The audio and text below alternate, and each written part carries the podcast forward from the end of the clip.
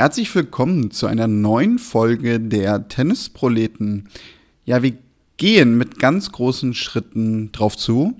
Auf das Saisonfinale. Es sind nicht mehr viele Wochen, in denen Tennis gespielt wird auf den großen Touren. Das bedeutet aber, und das haben wir in dieser Woche festgestellt, ja, es passiert nochmal einfach sehr, sehr viel. Sowohl auf den Courts als halt auch neben den einzelnen Chords. Viele, viele Geschichten.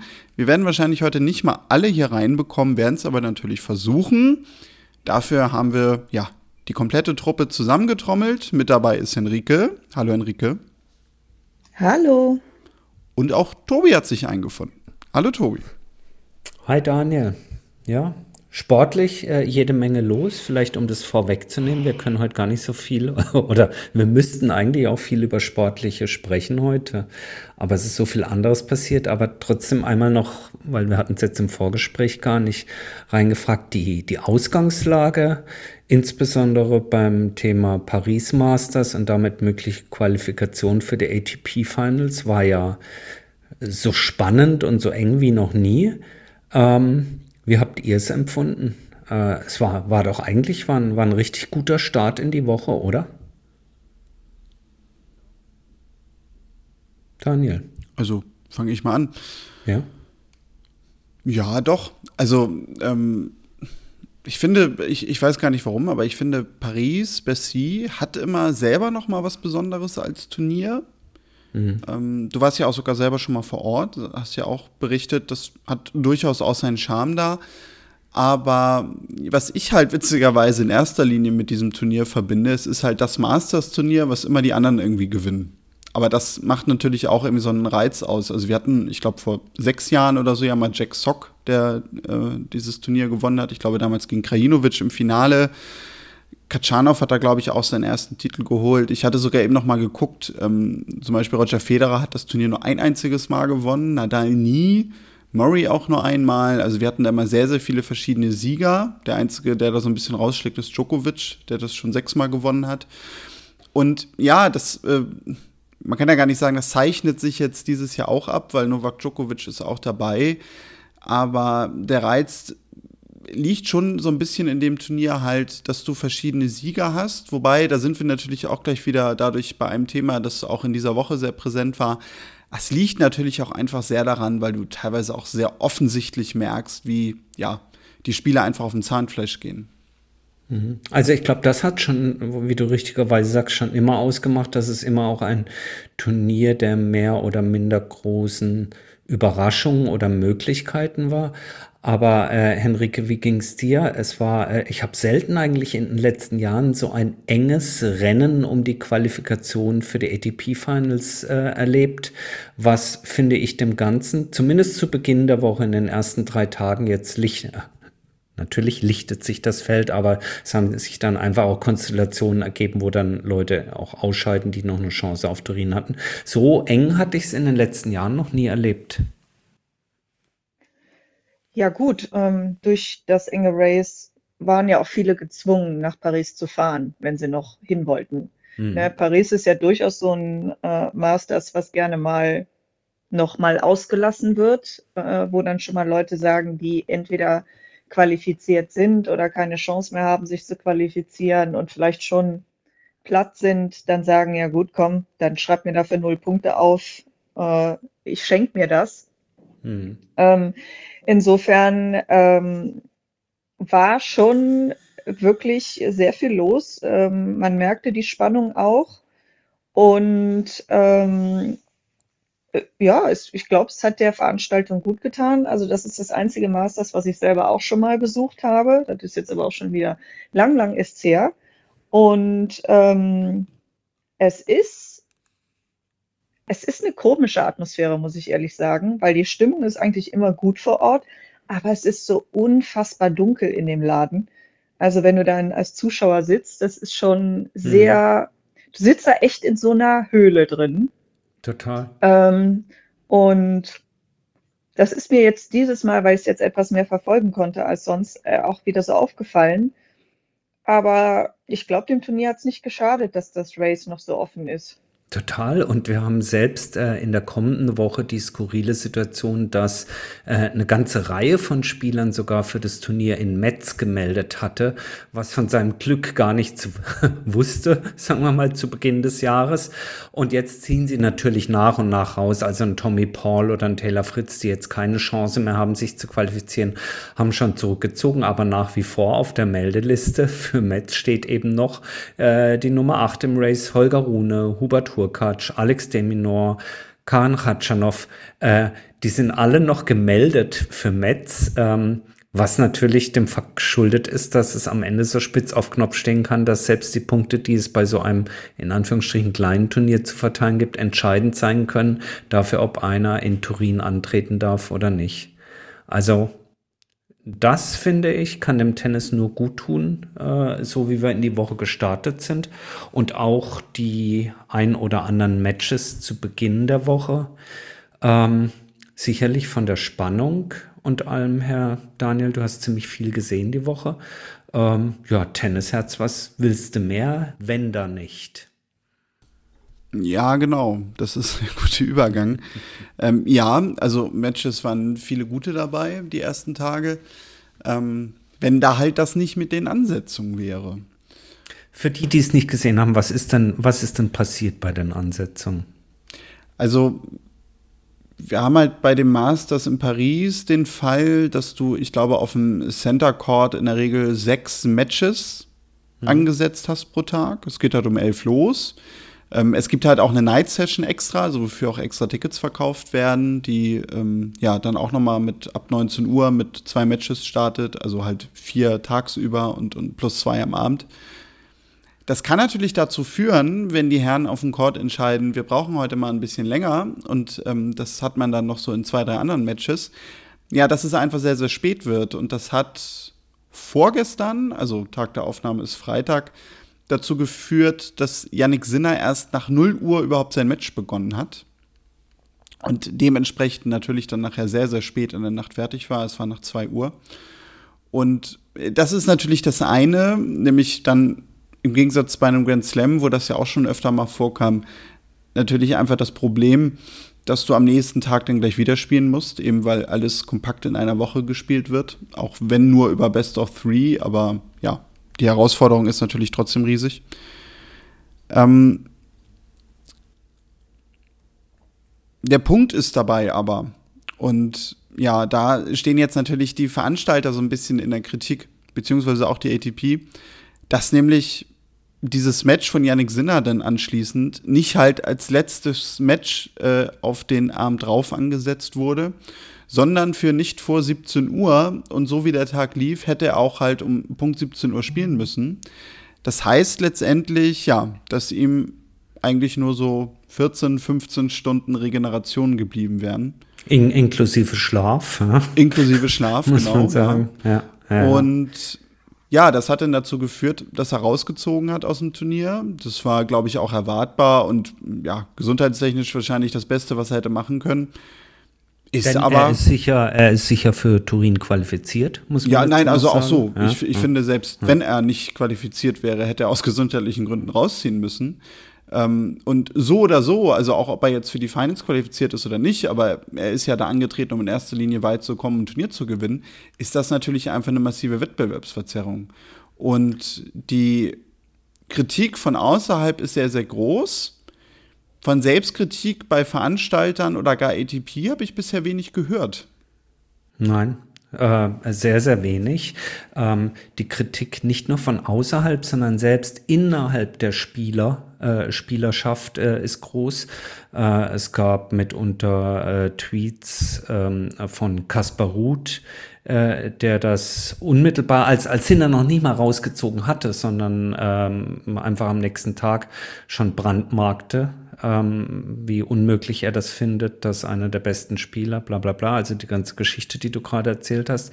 Äh, auf den Tweet haben auch viele andere Profis, unter anderem Stan Wawrinka, äh, mit einer entsprechenden Reichweite und Hörer und Leserschaft reagiert, der übrigens auch äh, Opfer dieses Schedulings wurde, denn bereits am Montag spielte äh, Dominik Thiem gegen äh, Wawrinka, auch als letztes Match, ebenfalls erst spät begonnen und die endeten, glaube ich, um 2.25 Uhr auch in der Nacht oder sowas.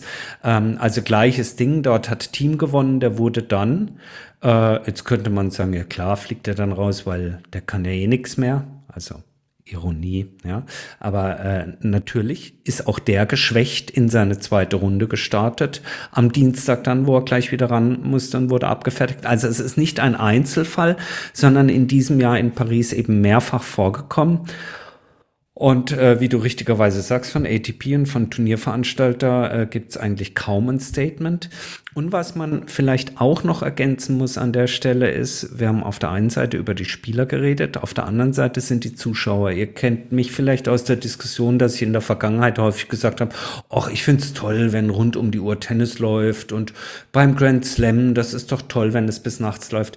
Die Fernsehzuschauer sind aber eben nur das eine, wobei auch da kann man sagen, ist ein Abend dann auch für den Tennis nicht irgendwann mal gut, wenn er um halb zwölf zu Ende ist, sondern insbesondere die Zuschauer vor Ort. Und du hast es angesprochen, äh, die Tickets dort werden in zwei Slots verkauft, nämlich einmal die Day Session und die Night Session ist angesetzt für not before 19.30 Uhr. Das heißt aber, man geht natürlich von aus, dass es dann vielleicht um 19.30 Uhr, vielleicht um 20 Uhr stattfindet. Wenn ich aber in Paris, und wir reden hier von Ende Oktober, da ist nicht mehr schick mit draußen sitzen und, und warm, äh, sondern ist mir selber auch schon passiert dort an einem nasskalten Oktoberabend vor diesem Sportpalast äh, Paris-Bercy vor der Accor Arena draußen stehe. Da stehe ich im Regen, im Kalten, da ist nichts irgendwie mal, wird äh, irgendwie, ja, da setzt man sich hin, macht eine Flasche Wein auf. Du lässt die Zuschauer da draußen stehen, die dürfen auch nicht in die Halle rein. Und das eben in dem Fall teilweise anderthalb, zwei Stunden nach eigentlichem Einlass, nach eigentlichem Start der Night Session. Ich finde, ähm, Paris oder, oder der, der Veranstalter hat dort gleich mehreren Leuten diese Woche ganz schön gehörig in die Suppe gespuckt. Henrike, du warst auch schon dort, gell? Du kennst das auch, oder? Ja, ich kenne das auch. Also ich bin an einem Tag hin, wo ich alles gesehen habe, habe, also einen ganzen Tag drin war. Ich, ich weiß gar nicht mehr, ob das ähm, dann auch so ein Tagespaket war, wo man beide Sessions gebucht hat, aber ähm, es ist nicht so angenehm zu dieser Jahreszeit in Paris, besonders wenn es dunkel wird. Und ähm, sagen wir mal so, die Arena selber ist jetzt auch nicht der heimeligste Ort auf dem Planeten. Also ähm, du bist da auch durchaus nicht unglücklich, wenn du dann da irgendwann auch mal wieder rauskommst weil da gibt es keine Fenster äh, und nichts. Du bist wirklich den ganzen Tag in so einer dunklen Halle. Und ähm, wenn das dann über ähm, ja, sechs Matches geht, sagen, pf, aber selbst nur über vier oder über zwei, das ist schon eine enorme Belastung. Ähm, also ich finde es ehrlich gesagt gegenüber den Spielern eine bodenlose Frechheit, da nicht drauf zu hören. Gut, Paris hat auch mit den French Open die Tradition zur, sagen wir mal so, sehr einseitigen Ansetzung von Dingen.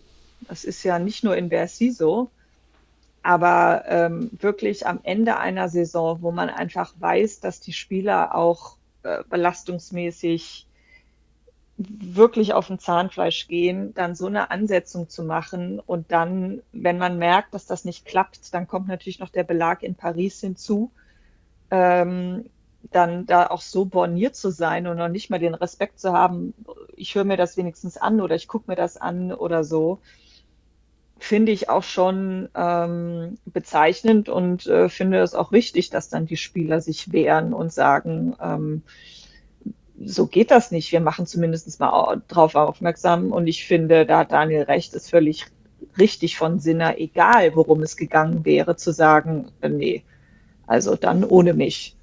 Mhm. Ja, heftig. Also du sagst Borniertheit, das stimmt. Äh, oder was ist stimmt, da würde ich dir recht geben. Die, die, ähm, die Franzosen als Ausrichter und eben nicht nur an diesem Ort haben, haben schon mehrfach unter Beweis gestellt, dass dann eine gewisse Sturheit äh, herrscht, äh, sich mit den Dingen da auseinanderzusetzen. Ich hatte euch ja auch berichtet, dass äh, sehr wohl bei Roland Garros auch dieses Jahr es letzten Endes am Samstagabend bei Zverev gegen Tiafoe keinen gekümmert hat, ob nun die letzte Metro gefahren ist oder auch nicht gefahren ist, um 15.000 oder wie viel da auf dem, auf dem Philipp Chadres in, in der Night Session dann abends in, in Paris eben noch nach Hause zu bringen. Also es ist schon erstaunlich. Ähm, letzten Endes dann muss man auch aber sagen, die ATP und auch die Veranstalter schneiden sich doch ins eigene Fleisch, wenn am Ende ihre eigenen Protagonisten sagen, äh, dann ziehe ich eben raus. Also was machst du mit dem Theater, wenn die Schauspieler nicht auf die Bühne gehen? Genau, das ist der Punkt. Also, wobei ich würde da sogar beide Seiten nehmen. Also, es wird wahrscheinlich auch zukünftig, gerade wenn sich sowas wiederholt, immer mehr Leute geben, die sich dann überlegen, ob sie für eine Night Session überhaupt ein Ticket kaufen. Gerade so unter der Woche, weil sie sich sagen, hm, was soll ich das kaufen, wenn ich gar nicht weiß, ob ich da nachher wirklich was von sehe, weil ich eh zu einer gewissen Uhrzeit vielleicht auch wieder nach Hause muss, einfach weil man am nächsten Tag arbeitet. Was die Spiele angeht, ja, das stimmt auch. Vielleicht ist da aber einfach der, der Widerstand dann doch noch zu gering. Also ich glaube, würde man da jetzt von ATP-Seite oder so größeren Druck verspüren, würde man sich schon irgendwann äußern. Beziehungsweise umgekehrt, man hat sich wahrscheinlich bisher nicht groß dazu geäußert, weil der Druck einfach noch zu gering war. Wenn man sich vielleicht sagt, okay, pff, lass die das irgendwie da bei Twitter Instagram etc. ausdiskutieren, lass sie sich dazu äußern, aber solange sie nicht irgendwie zu uns kommen, uns da irgendwie äh, mit was auch immer drohen, machen wir mal nichts. Verstehen kann ich dieses Vorgehen auch nicht. Ähm, ich finde, es macht sogar auch dahingehend Sinn, weil wir immer diese Diskussion haben, äh, alles muss schneller, kompakter sein und dann, ja, ziehst du die Tage so extrem in die Länge. Ich weiß halt auch nicht, ob das nicht sogar insgesamt, äh, ja, so gut ist und man nicht sogar auch sich eher überlegen sollte, äh, wenn Tennisturniere stattfinden, dann äh, versuchen wir das irgendwie so anzusetzen. Klar, das ist bei einer Halle natürlich schwieriger, wo du nur eine gewisse Anzahl an Chords hast. Aber sagen wir mal, äh, ja, das Ganze soll pro Tag nicht länger als acht Stunden dauern oder sowas. Und naja, gut, wobei. Ja, Entschuldigung, selbst da hättest du ja dann die Möglichkeit auch zu sagen, gut, okay, wir fangen dann vielleicht nicht um 11 Uhr an. Wir fangen von mir aus um 17 Uhr an und dann geht das Ding bis 1 Uhr nachts, aber dann weiß jeder, woran er ist. Und es muss aber auch kein Spieler die Angst haben, dass er dann am nächsten Tag um 15 Uhr oder so wieder spielt. Ja, und jetzt kommt bei mir wieder der, der, der Tennis-Konservative um die Ecke und sagt, boah, ich kann es nicht hören, jetzt kommen wieder die um die Ecke, die sagen, die Spiele müssen kürzer sein oder so. Ich bin der Meinung, das war nicht das Problem. Denn es gibt in äh, der Arco Arena dort, es gibt drei Chords. Ja, es gibt den, den Center Court und es gibt zwei kleinere, also von Zuschauerfassungsvermögen, zwei kleinere Chords, den Chord 1 und den Chord 2. Und ein Chord davon stand frei. Man hätte Nein, also auch umplanen das, das können. meinte ich, das ja. meinte ich. Ich meinte jetzt nicht, dass man die Sätze gleich verkürzen sollte. Keine ja. Angst. Ich meinte mit, äh, dass man die Veranstaltung kompakter macht, dass du dann halt genau das, sondern dass du dann sagst, gut, okay, äh, wir haben drei Chords und es finden halt, ich sag jetzt mal, überall fünf Matches statt statt auf einem mhm. vier und dem anderen sechs. Und dann hast du halt das, auf dem Center Court ein gutes ja. Match weniger, aber das ist dann halt so. Das, genau das äh, meinte. Äh, ich glaube, der Jörg Almaroth, der Tennisjournalist, schrieb irgendwo, ja, äh, dass das, das verkaufte Tennis oder Tennis, das sich so langsam komplett verkauft hat. Und äh, damit hängt es natürlich auch zusammen. Auf der anderen Seite muss man auch sagen, mit ein bisschen gesunden Menschenverstand muss man doch, muss man doch hingehen, muss sagen, ey, wenn ein, äh, wenn ein Turnier morgens um 11 Uhr beginnt und du schedulst drei Matches auf dem Center Court, ein Herrenturnier geht halt nun mal oder ein Herrenmatch geht halt nun mal, auch wenn es nur Best of Three ist, kannst du locker, sagen wir, zwei Stunden. Ja, manche länger, manche kürzer, aber äh, ist doch selber, wenn du, wenn du auf den Plan guckst und sagst, oh, wann könnten zwei spielen, gehe ich immer hin, sage ich, oh, drittes Spiel, also 11, 13, ah, dann wird er so um 15 Uhr spielen oder sowas. Ja? Also machst du 11, 13, 15, sprich du bist um 17 Uhr durch. Wir wissen aber, dass es bei den meisten Matches nicht bei zwei Stunden bleibt. Also bist du schon bei 18 Uhr. Und selbst wenn es bei zwei Stunden bleibt, du aber zwischendrin noch einmal den Chord sauber machst, die Leute wollen raus, auch da kannst du übrigens Kohle machen, essen ihre Wurst, ihr trinken ihr Bier oder wie auch immer, da bist du locker bei 18.30 bei drei Matches. Warum also muss ich vier Matches schedulen auf dem Center Court? Das ist von Anfang an falsch zugeknöpft, dieses Hemd, das kann nicht oben irgendwie aufgehen. Äh, Anzahlknöpfe in Löcher, das funktioniert nicht. Ja? Und deswegen kann ich, äh, da bin ich ganz bei Henrike, die, die Sturheit ähm, der, äh, der Organisatoren und letzten Endes auch das Schweigen der ATP ist da wirklich schwer zu ertragen bei sowas. Statt einfach zu sagen, hey Leute, wir, wir haben es eigentlich nur gut gemeint. Wir wollten Tennis total für euch Besucher und für euch Fernsehzuschauer. Aber wir haben uns dieses Jahr furchtbar vertan. Äh, ist ein Fehler, wir korrigieren es. Nächstes Jahr wird es anders. Wären doch alle fein mit. Würde niemand was gegen sagen, das stimmt. Ach ja, vielleicht sehe ich es aber auch zu naiv oder so. Ich weiß es nicht. Ja, vielleicht Gut, ist das unser Problem, das stimmt. Ja, letzten Endes, glaube ich, äh, wird da Geld und, und andere Dinge immer äh, gewinnen. Klar, wenn sich jetzt natürlich die Spieler kollektiv sagen würden, wir ziehen alle wegen Müdigkeit raus und es wird einfach nicht mehr weitergespielt. Ich glaube, das wäre dann eine andere Message. Aber so äh, sehen wir doch, dass das bis zum Bruchpunkt versucht wird. Und eins muss man sagen, in Paris, ähm, die Hallen sind voll. Die Fans nehmen das noch an. Und ich glaube, solange das so sein wird, ähm, wird da keiner sagen, warum muss ich was ändern? Ja, ähm, der Tageskartenbesucher wird sich auch überhaupt nicht beschwert haben, dass er vier Matches bekommen hat und die am Ende bis um halb neun ging. Die Frage ist, kauft jemand zukünftig noch die Night Session, wenn er nicht äh, sauber kalkulieren kann oder was es kalkulieren kann, wenn er sich auf sowas wird einstellen müssen. Na, glaube ich schon. Ja, ja, wahrscheinlich wird es sein, aber irgendwie. Ich finde, mir fehlen da irgendwie die Worte. Ja. Kommerzielle Interessen im Tennis. Wollen wir zu Saudi-Arabien kommen? Ja.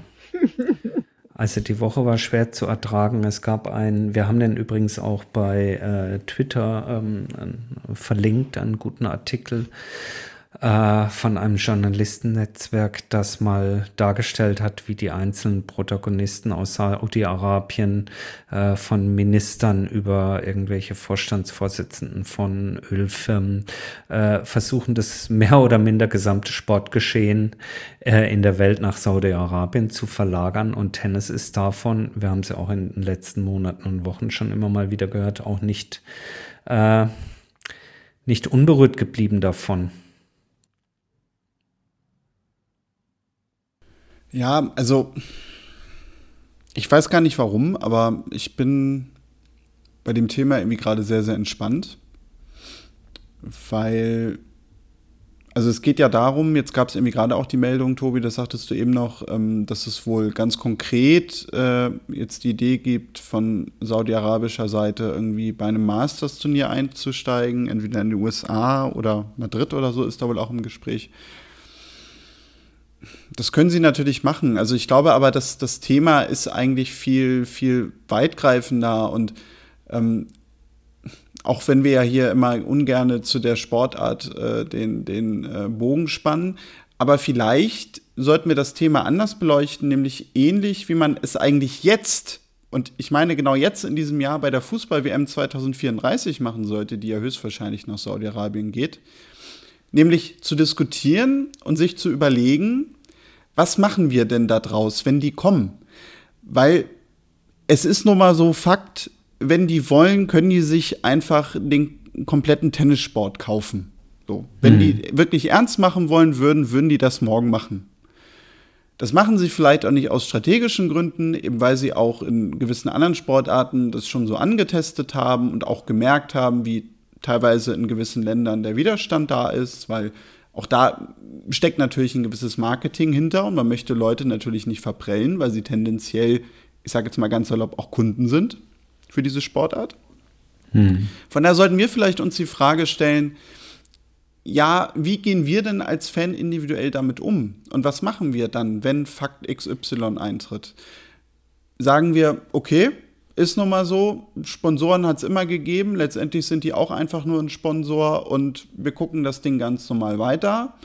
Verfolgen wir es weiterhin, aber mit einer gewissen Kritik, dass man vielleicht auch sagen kann, okay, werden irgendwie gewisse Stimmen, entweder ob das wir sind oder gewisse andere Medien, gewisse Gruppen von Fans, so eine Art Opposition, bleiben aber dem Sport irgendwie erhalten? Oder sagt man vielleicht sogar ganz salopp, ja, okay, das kann ich nicht mittragen und das war's für mich. Und ich glaube, da können wir auch über uns selber jetzt schon sprechen. Und da würde ich die These wagen, das ist bei den allermeisten Personen auch so. Das wird natürlich nicht passieren. Und das ist ja genau der Punkt. Siehe Fußballweltmeisterschaft in Katar. Ja, am Ende guckt man es ja trotzdem.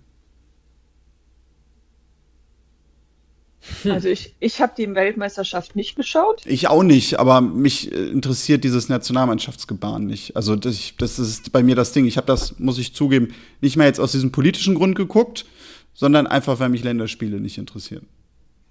Hm, ja gut, das spielt, äh, das, so fair muss ich sein, das spielt bei mir natürlich auch rein, dass es mich tatsächlich auch grundsätzlich nicht so viel interessiert, aber es kam noch dazu. Nur letzten Endes ist das ja glaube ich, gerade so eine Frage, die man sich in vielen Bereichen stellen muss. Ne? Also die Welt wird komplizierter, die Konflikte werden auch größer. Ich glaube, wir erkennen alle auch, dass wenn es halt um bestimmte zentrale Dinge geht, ähm, ich sag mal, die, Liebe dann irgendwann auch ein bisschen aufhört. Und dass wir alle, glaube ich, lernen müssen, dass ähm, wir so daran gewöhnt sind, dass es das alles gibt und dass wir das alles bekommen und dass das Ganze natürlich aber auch was kostet und dann entsprechend mit Interessen verbunden ist. Und das ist, glaube ich, letzten Endes auf äh, jeden Einzelnen und jeder Einzelne auf uns, von uns zurückfällt, ähm, zu sagen, ähm, bin ich bereit, das zu akzeptieren oder eben nicht, weil ich gehe nicht davon aus, dass äh, wenn, da glaube ich, hast du recht, Daniel, wenn die wenn Saudi-Arabien sagt, hier, ich schiebe dir jetzt Summe X rüber, äh, dass dann irgendwer sagt, nö, mach das nicht. Also ich meine, der Illusion dürfen wir uns nicht hingehen. Schau dir mal den IOC an. Ne, da hätte man sich ja auch äh, gehofft, dass gerade mit einem deutschen ähm, Präsidenten da vielleicht ein anderer Standard herrscht und äh, wie sehr man sich tauschen kann. Mhm. Und äh, ich kann es ja auch verstehen. Ich meine, die Leute wollen Geld verdienen, wir alle wollen weiter Tennis gucken, das kostet Geld. Ne? Das, das, da, da, da, da müssen, so realistisch muss man sein, ne? wenn wir das Gute sehen wollen. So Turniere sind teuer, die funktionieren ohne Sponsoren nicht. Ähm, und dann müssen wir halt aber auch sagen, okay, also entweder müssen wir dann halt ähm, das akzeptieren oder wir müssen kollektiv Druck ausüben, dass man sagt, ähm, okay, wir können einiges akzeptieren, aber das nicht. Nur am Ende ist dann auch die Frage, sind, ist Saudi-Arabien wirklich schlimmer als so mancher bestehender Sponsor? Ne? Also wo zieht man da die Reißleine und sagt, so jetzt das ist jetzt noch schlimmer als das, was eh schon existiert und fragwürdiger. Ich meine die Tatsachen, dass Wettanbieter Sponsoren sein können, dass äh, Banken, weiß ich nicht, die Geschäfte in, in, in Bereichen machen, weiß ich nicht, die man vielleicht nicht möchte oder so.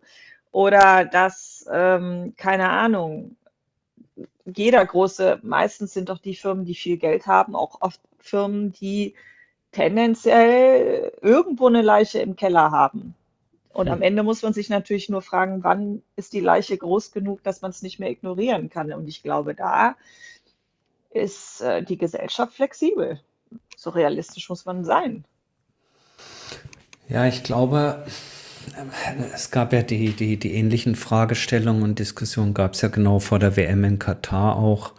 Ähm, ich glaube schon, dass man, äh, dass man den Sport als solchen schauen kann, aber man sollte das nicht vorbehaltlos und, ähm, äh, und äh, unkritisch tun, sondern äh, in dem Fall, wenn, wenn er denn dann dort stattfindet, ihn auch als Plattform zu nutzen, um auf entsprechende Missstände aufmerksam zu machen und was immer im Rahmen der eigenen Möglichkeiten ist, darauf hinzuwirken, dass darüber gesprochen wird. Und das fängt ja bei jedem Einzelnen an. Ja, also wenn du, äh, wenn du einfach nur Tennisfan oder Fußballfan bist und schaust dir das an, ähm, dann kann trotzdem damit vielleicht auch die Verpflichtung einhergehen, dass wenn du dich mit anderen darüber unterhältst, dass du dich selber schlau machst darüber und darauf hinweist, dass ähm, dieser Bereich oder eben jenes Menschenrecht oder äh, X und Y in dem Staat ähm, äh, below standard ist. Ja? Aber jetzt werdet ihr mir wiederum kommen und sagen, ja, Moment, aber du unterstützt es damit trotzdem. Ja. Es ist, es ist sehr, es ist schwierig, um es vielleicht aufs rein Sportliche erst nochmal halb zurückzuspulen, würde ich sagen, naja, es kommt natürlich auch darauf an, was dort stattfindet. Also hat jemand von euch schon mal irgendein Spiel mit Cristiano Ronaldo geguckt dort jetzt? Ich kenne keinen. Ich kenne ehrlich keinen, der sich das anguckt. Also, was wird da aufgeführt? Ist das, äh, sind das Showkämpfe? Äh, oder, ähm, oder ist das irgendwas von, von, von sportlichem Wert?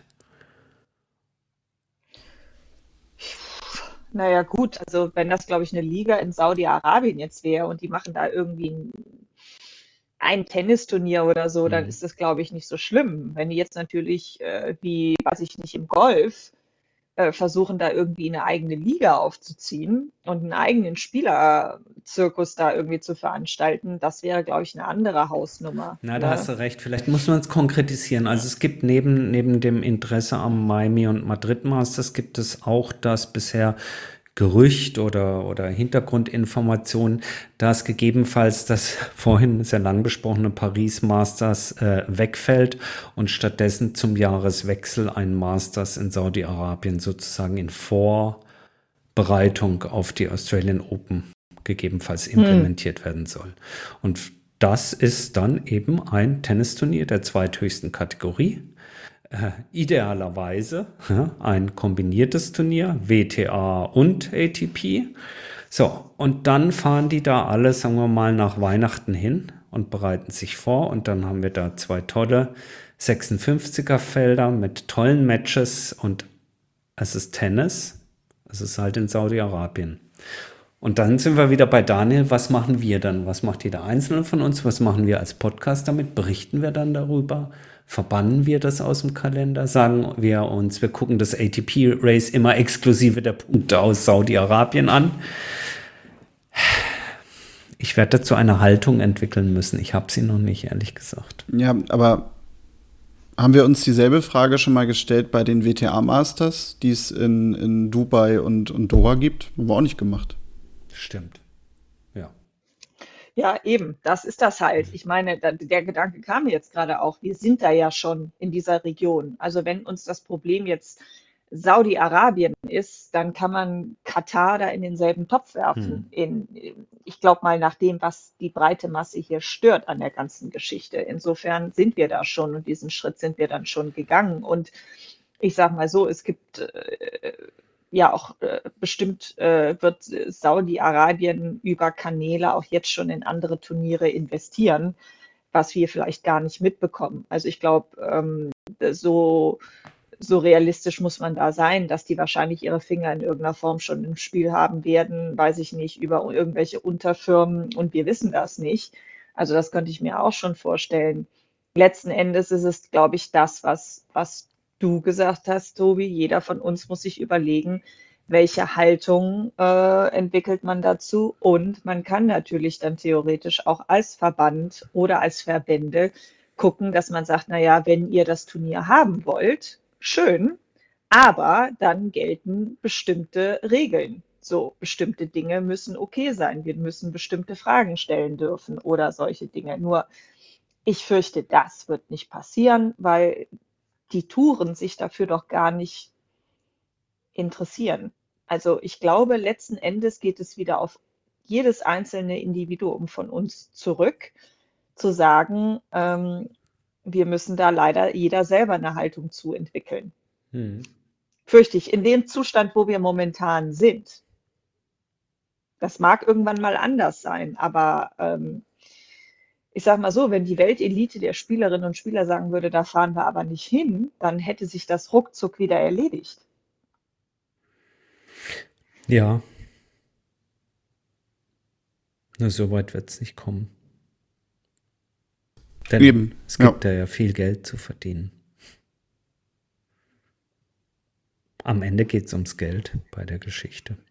Natürlich. Und wenn du natürlich eine Karriere hast, von der du nicht weißt, ob die von heute auf morgen nicht zu Ende ist, weil du dich verletzt oder so, kann ich bei vielen von denen, die viel in Tennis investiert haben, auch verstehen, dass sie sagen, wir müssen, wir wollen und müssen das Geld mitnehmen. Hm. Also wir erleben in dieser Woche durchaus Spielerinnen und Spieler, die den Mund aufmachen. Wir haben vorhin schon von Yannick Sinner, von Kaspar Ruth gesprochen, der sich da sozusagen pro Sinner stark machte. Wir haben aktuell bei den WTA-Finals in Cancun äh, eine ganze Zahl von Spielerinnen, die sich beschwert über, äh, die sich beschweren über die Umstände dort, äh, über äh, die Organisation und wie die WTA in dem Fall ihre, ihre Spielerinnen ähm, ja, behandelt. Aber es sind am Ende, und ich möchte, ich möchte überhaupt nicht äh, äh, in Abrede stellen, dass diese Beschwerden gerechtfertigt sind, sowohl die von Yannick Sinner, von Kaspar Ruth, als auch von den WTA-Spielerinnen. Äh, will sagen, aber am Ende sind das alles Beschwerden, die sich rund ums Organisatorische und um das eigene Wohlergehen, um das Wohlergehen der Sportlerinnen und Sportler kümmert und äh, jetzt weniger politischer Natur sind. Ich weiß nicht, ob äh, das sind alles berufstätige äh, Profis, ob die am Ende ein politisches Statement setzen würden und sagen würden, dort spielen wir nicht. Das wage ich zu bezweifeln.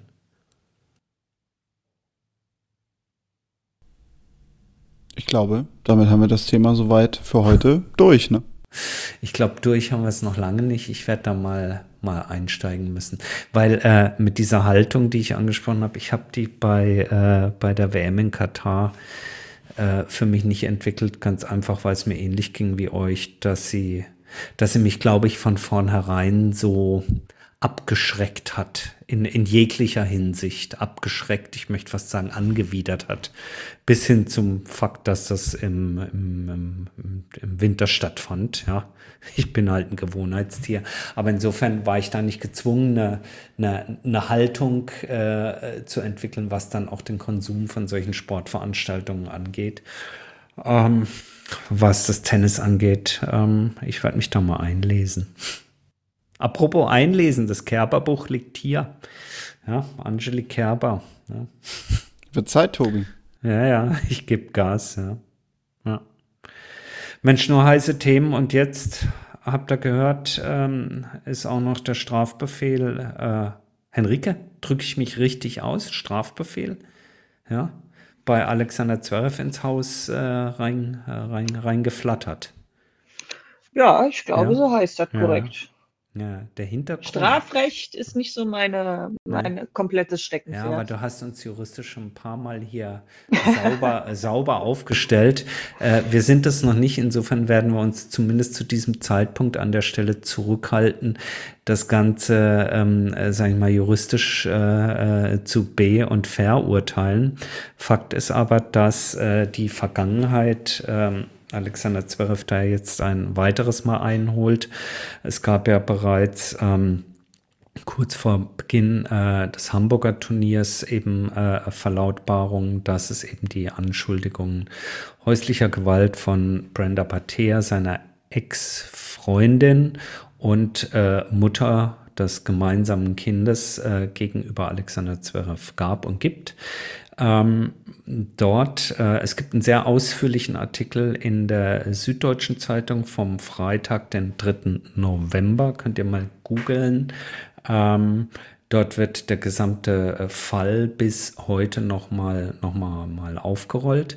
Äh, und äh, der Punkt ist der, äh, dass es wohl eine, ähm, ein Angebot seitens äh, Alexander Zverev und seinen Anwälten gab, gegenüber Brenda Pater einen Vertrag zu schließen, der ihr eine gewisse Summe an Geld und vor allen Dingen eine gewisse Sorglosig, Sorglosigkeit, ja, äh, für das gemeinsame Kind garantiert äh, gehabt hätte, was Thema Unterhalt etc. angeht, der aber auf der anderen Seite mit äh, sehr, sehr restriktiven Verpflichtungen von Brenda Pater einhergegangen wäre, sprich äh, absolute Verschwiegenheit zu allen Dingen, die in der Vergangenheit passiert sind, inklusive Löschen von Bildmaterial auf sozialen Plattformen und, und, und.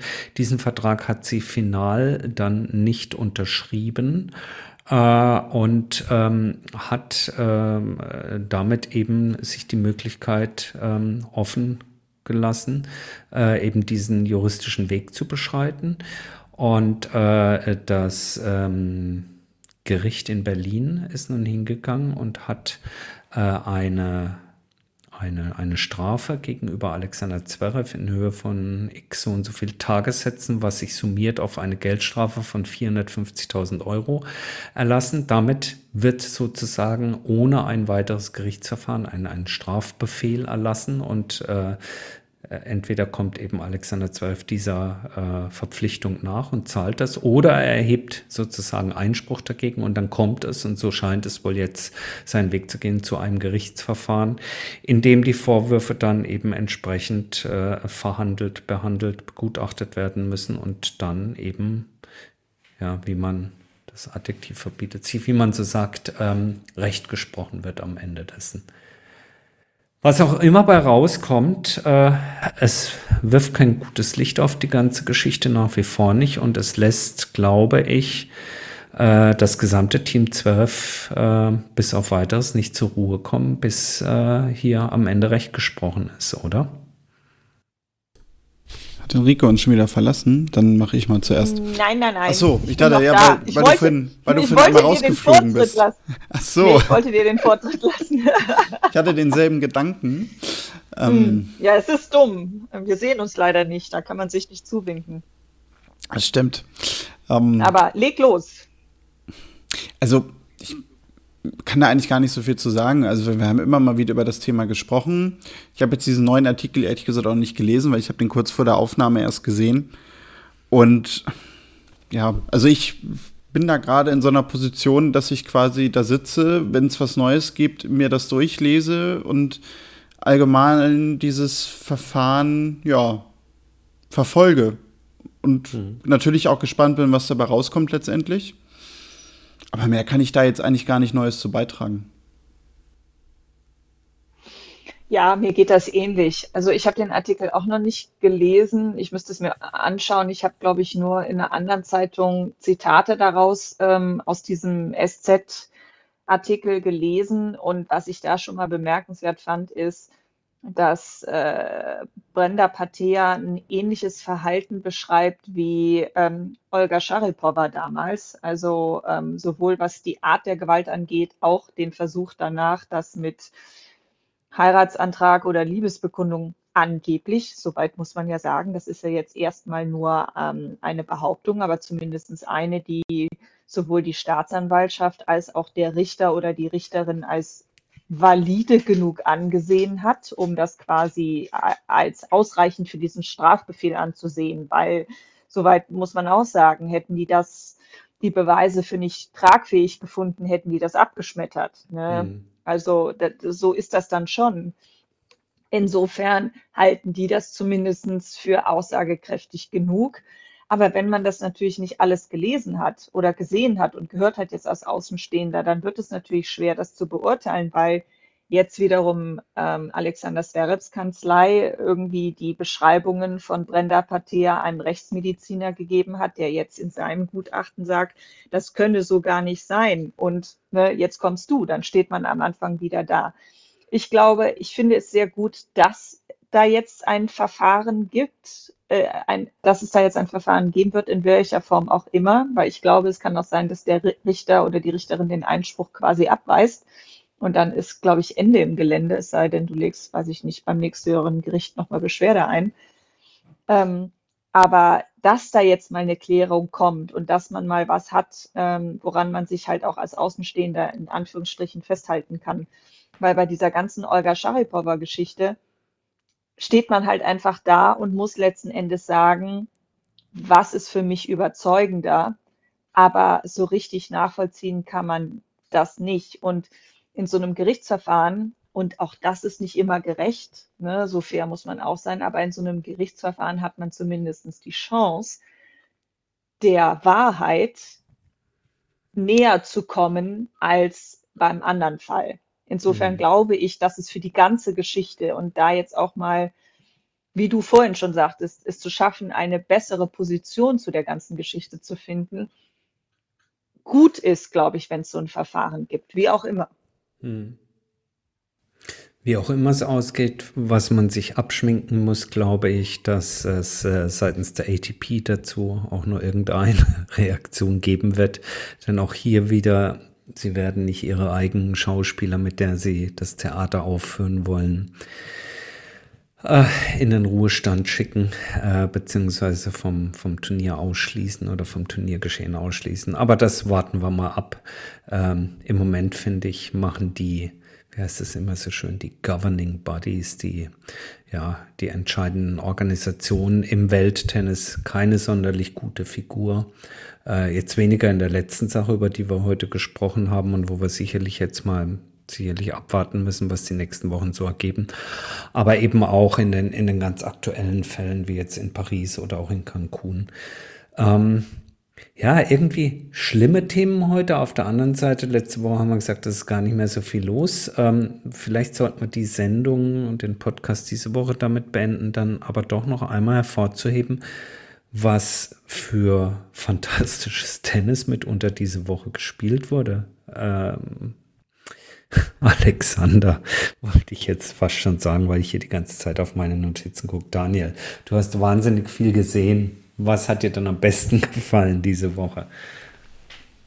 Am besten gefallen? Oh. Ja.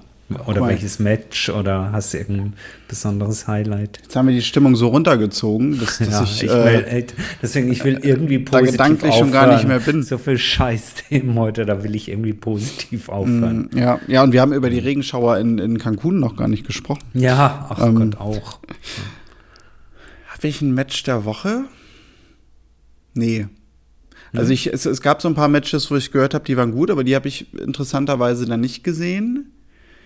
Ähm, es gab einige, die gesagt haben, Djokovic Kriegsbohr, Mensch, tolles Match. Mhm. Würde ich aber gar nicht mal so mitgehen. Also gut, drei Sätze, eng, immer irgendwie spannend. Aber da würde ich jetzt gar nicht mal sagen, dass das Match hat davon gelebt, dass über drei Sätze allerhöchstklassiges Tennis gespielt wurde. Kriegsbohr hat das zu Anfang gut gemacht, hinten raus. Hm ja, ging es ein bisschen dahin. Nee. Dann lass mich dir helfen. Ja. Dann so. ist es vielleicht nicht nur, nee, und, und vielleicht passt es auch ganz gut, weil es nicht nur diese Woche reflektiert, sondern eigentlich schon einen ganz schön großen Zeitraum über die letzten Wochen und Monate. Ich muss wirklich sagen, also wenn ihr mal nichts zu tun habt, jetzt drücke ich natürlich die Daumen, dass ihr dann ein Match erwischt, wo er auch gut spielt. Aber was Krieger Dimitrov diese Saison nochmal abzieht, das ist wirklich schön zum Ansehen das jo. Tennis. Wirklich schön. Und da muss man gar nicht Fan von ihm sein, ja, und sagen, oh, ich drücke dem jetzt total die Daumen. Und just in dem Moment, wo ich sage, hat er übrigens sein Viertelfinale gegen Hubert Hurkacz gewonnen, äh, steht also im Halbfinale in Paris. Äh, es ist einfach, finde ich, immer wieder äh, stilistisch sehr, sehr schön anzuschauen. Äh, es ist, es ist tolles Tennis und äh, das zeigt er jetzt schon über Wochen, wenn nicht sogar Monate. Äh, und auch diese Woche wieder in Paris. Also Krieger Dimitrov ist eine wahre Augenweide. Wer am Wochenende nichts vorhat, unseren Podcast noch rechtzeitig hört, dem sei äh, vielleicht sein Match besonders empfohlen an der Stelle. Ja, ja. schließe ich mich an. Doch, also ich habe das äh, Dimitrov-Medvedev-Match gesehen und äh, es war nicht langweilig, definitiv nicht. Es war, hat schon Spaß gemacht, auch ohne das, was Medvedev gemacht hat. Also rein spielerisch betrachtet war es sehr gut. Ja. Und äh, so wie er spielerisch drauf ist, kommt er jetzt gegen den Sieger aus Tsitsipas, äh, Khachanov, die beide auch gut drauf sind die Woche. Äh, ich würde es ihm trotzdem sehr, sehr wünschen, dem Krieger, dass er ins Finale einzieht. Allein spielerisch, äh, sowohl versus Tsitsipas als gegen Khachanov, wäre es von der Augenweide her fantastisch, ihn am äh, Sonntag dann im Finale zu sehen. Und wer auch immer dann von oben runterkommt, äh, ich würde es dem Krieger wahnsinnig gönnen und würde ihm die Daumen drücken, wenn er, und damit schließt sich der Kreis, Daniel, wenn er der diesjährige Überraschungssieger in Paris wäre. Denn das Turnier hat, wie du vorhin richtigerweise sagtest, immer wieder aufgewartet mit Überraschungssiegern. Und wer weiß, vielleicht ist es der Krieger Dimitrov. So, 50 Minuten um. Kommen wir zu den Damen. Scheiße. Also. Stimmt. Über die sollten wir auch noch sprechen. Das klang jetzt schon so nach Schlusswort, oder? Ja, eben. Also ich würde fast echt sagen, wir haben uns heute ein bisschen verzettelt. Entschuldigt dafür, weil so lang sollte das gar nicht werden. Aber ja, also, weil es ja sogar eigentlich auch ein bisschen zum Ausgangsthema passt, ne? Mit Scheduling. Es gab bei den Damen jetzt diese Woche das Problem in Cancun, dass es sehr viel Regen gibt sich dadurch auch vieles verzögert, drumherum wohl alles nicht so funktioniert. Und ja, auch da wohl, ich sag mal, das Gemüt der Spielerin nicht das allerbeste ist, Henrike. Ja, das stimmt. Ich weiß jetzt nicht ganz genau, worauf du hinaus wolltest, aber so grundsätzlich ähm, ist es immer so, müsstest mir weiterhelfen, Daniel. Bist du noch da? Ich bin noch da, ja. Also ich habe halt vernommen, ähm, dass es in Cancun sehr, sehr viel geregnet hat. Und Ach so, ja, hier in Köln auch. Deswegen ist mir das wahrscheinlich nicht aufgefallen. Ah, okay. Ja.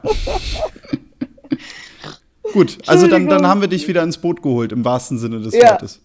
Ja, stimmt. Ich, äh, ich habe heute Morgen nur von Arina Sabalenka dieses Bild gesehen, wie sie sehr bedröppelt ähm, da saß, äh, in 17 Handtücher eingewickelt und ihr wurde der Schirm über den Kopf gehalten und es hat so quer geregnet. Also es läuft in Mexiko echt nicht so gut.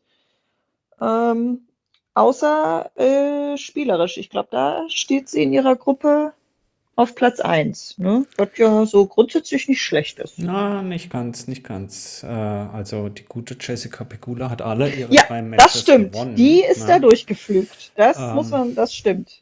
Und, und Schwiontek, glaube ich, ne? Äh, Schontek hat äh, bisher zwei ihrer Matches gewonnen, soweit ich das weiß. Ja, genau, da steht noch das dritte Match noch aus.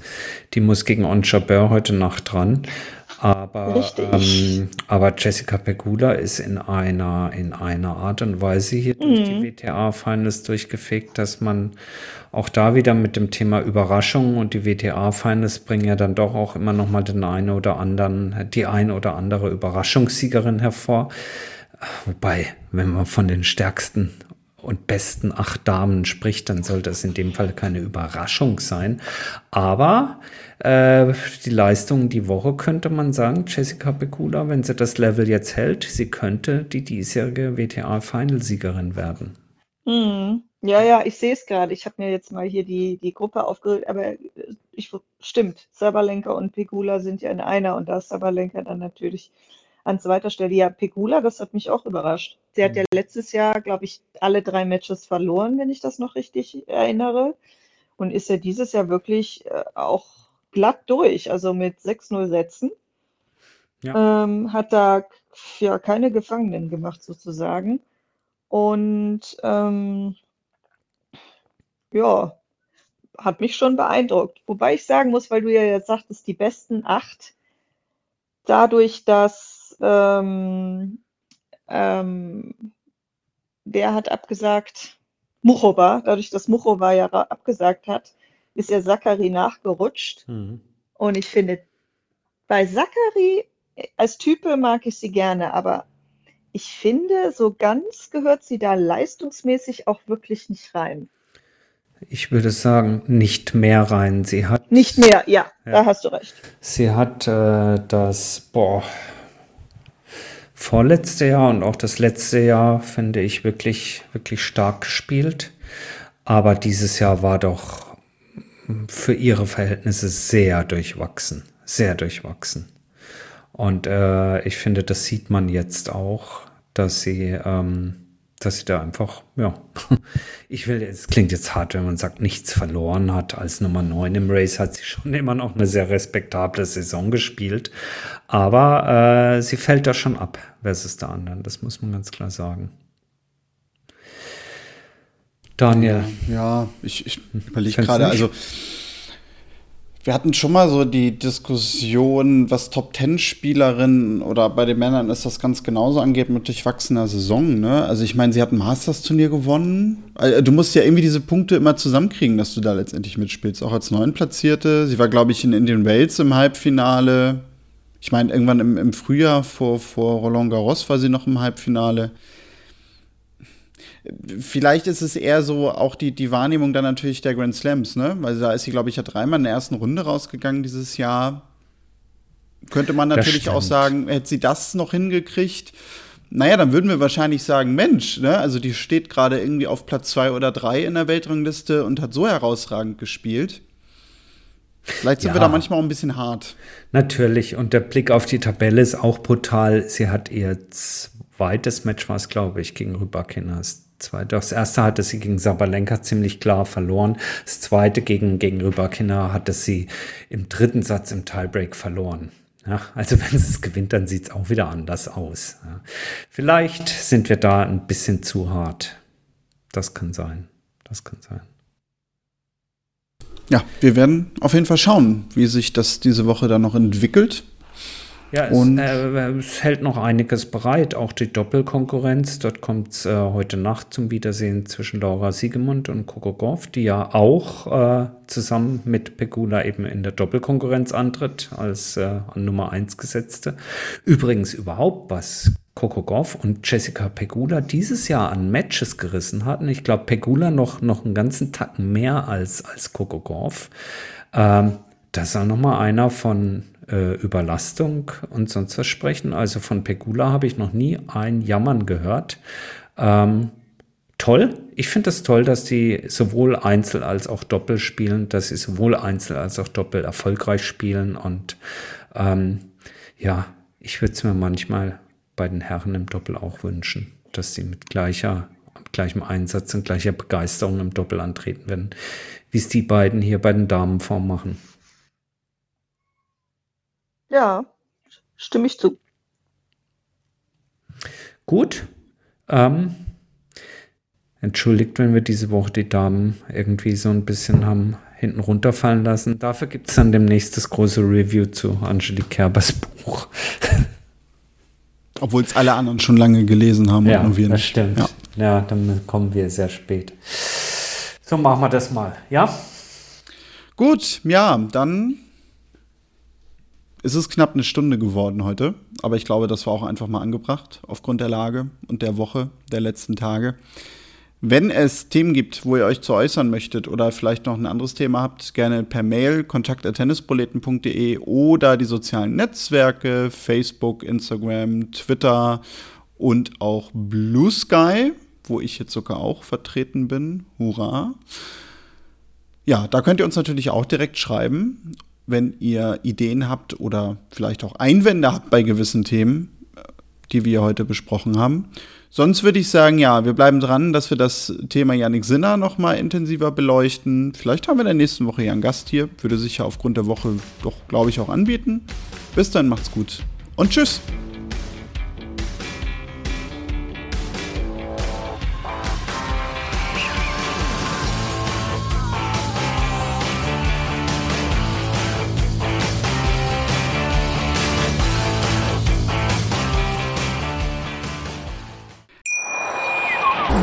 Wie baut man eine harmonische Beziehung zu seinem Hund auf? Puh, gar nicht so leicht. Und deshalb frage ich nach, wie es anderen Hundeeltern gelingt, beziehungsweise wie die daran arbeiten.